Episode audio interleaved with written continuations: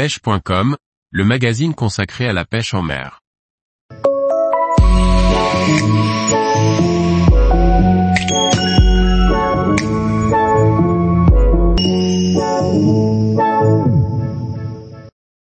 Comment réaliser un montage pour la pêche du thon rouge au vif? Par Thierry Sandrier. Quelle que soit la technique utilisée pour rechercher des poissons puissants comme le thon rouge, chaque détail de votre montage doit être réfléchi en conséquence. La moindre erreur ou le choix d'un composant trop faible pourrait rapidement conduire à la perte de votre prise.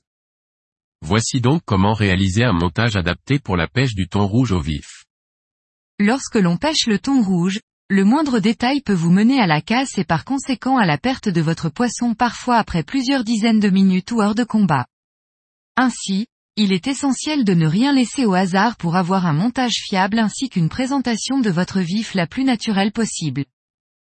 Pour la pêche au vif, s'il est possible d'utiliser des hameçons classiques, je vous recommande l'emploi d'un circle hook, hameçon autoferrant, permettant de piquer le poisson au coin de la gueule et assurant ainsi de pouvoir libérer votre prise sans risque de blessure.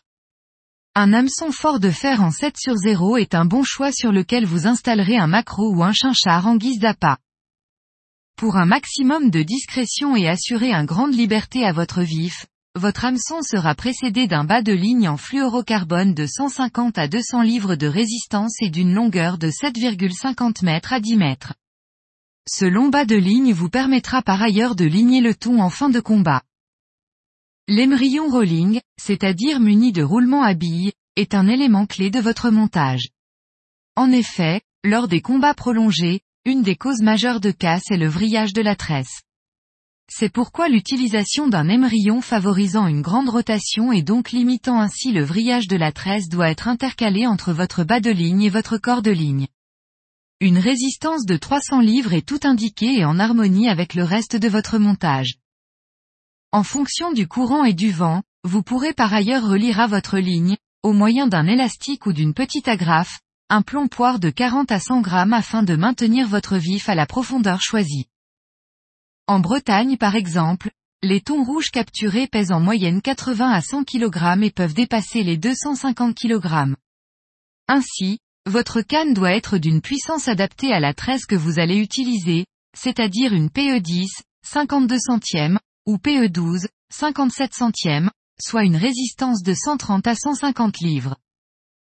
La tresse sera alors reliée à une tête de ligne de 5 à 7,50 mètres en nylon ou hybride, nylon plus fluorocarbone, généralement vendu sous le terme shock leader, de 150 à 200 livres par un EFG.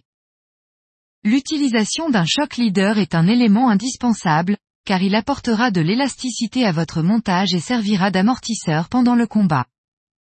Avec un vif de taille imposante et la nécessité de distinguer votre flotteur dans une mer parfois agitée, vous utiliserez un ballon de baudruche en guise de flotteur. Une fois gonflé, vous le relierez à votre tresse à l'aide d'un élastique à une distance de 15 à 20 mètres au-dessus de votre vif. L'idéal étant que votre vif évolue juste au-dessus de la thermocline qui est la zone de transition entre la couche d'eau chaude et d'eau froide.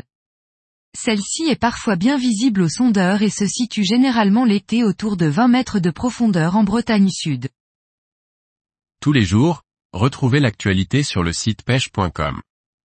Et n'oubliez pas de laisser 5 étoiles sur votre plateforme de podcast.